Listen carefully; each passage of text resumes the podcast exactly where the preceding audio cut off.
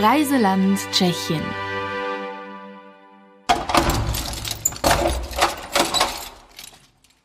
Lukas Gawenda schließt die Tür zur Kirche im Franziskanerkloster von Kadaň auf. Nicht vorn, sondern in der Mitte des historischen Gotteshauses steht ein prunkvoller Schrein. To je poutní oltář 14 svatých pomocníků. Kvůli němu to celé vzniklo. Das ist der Altar der 14 Nothelfer. Er trug dazu bei, dass diese Anlage überhaupt entstand, dass hier auf diesem Berg geistiges Leben stattfand und vor 550 Jahren das Kloster gegründet wurde.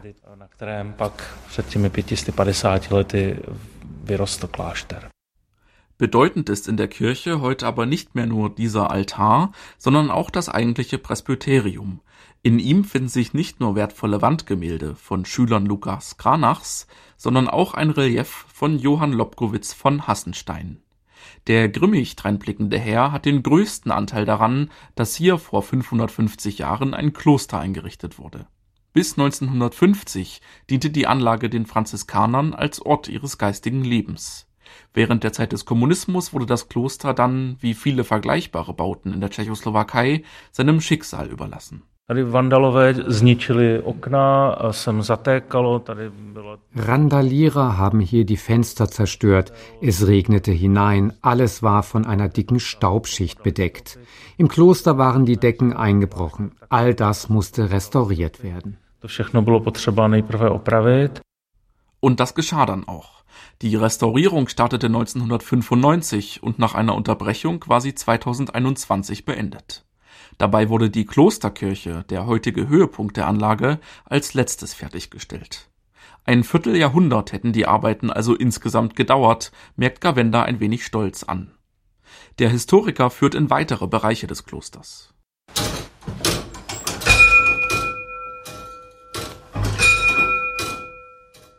In einem Raum kann man das Uhrwerk bewundern, durch das die Glocken der Kirche gesteuert werden. Eine andere kleine Halle beeindruckt durch ihr einzigartiges Gewölbe. Das gesamte Areal ist heute Teil des Stadtmuseums von Kadaň, erzählt Kavenda. My sice nejsme e, církevní instituce, jsme muzeum, wir sind keine kirchliche Einrichtung mehr, sondern ein Museum. Dennoch versuchen wir nicht nur an die historische und künstlerische Tragweite dieses Ortes zu erinnern, sondern auch an die religiöse. Einer unserer Besucherrundgänge trägt den Titel Leben im Kloster und er ist der beliebteste.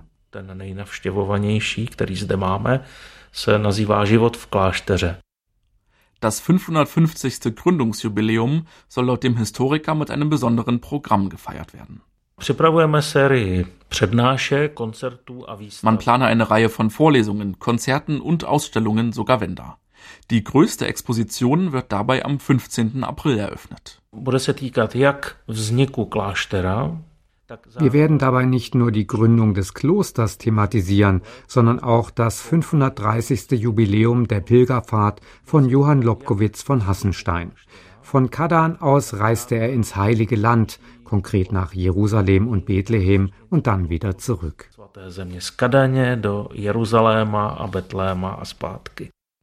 Die Pilgerreise von Johann Lobkowitz von Hassenstein ist auch heute noch von Bedeutung, vor allem wegen des umfassenden Reiseberichts, den der Freiherr damals anfertigte. Die Ausstellung zu den beiden Jubiläen wird auch mit Informationen auf Deutsch versehen sein, denn ein Drittel der Besucher des Klosters seien deutschsprachig, betont Gavenda.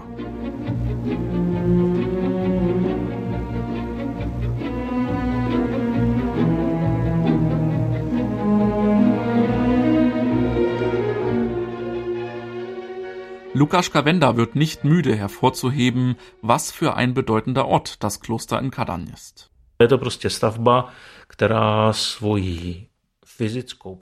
Das Gebäude wurde herausragend gebaut und damit einhergehend gibt es hier wunderbare Kunstwerke.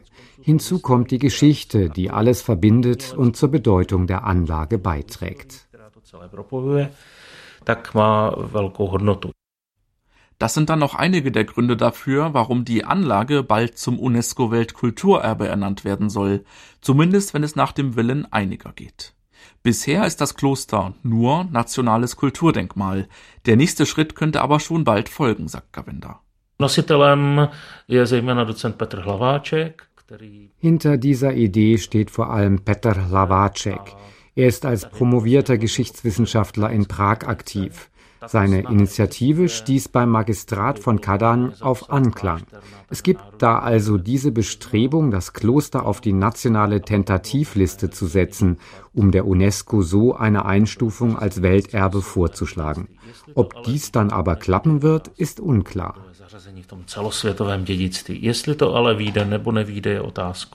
Denn selbst wenn Kadan Chancen haben könnte, ist schon allein der Weg auf die tschechische nationale Liste schwer. E,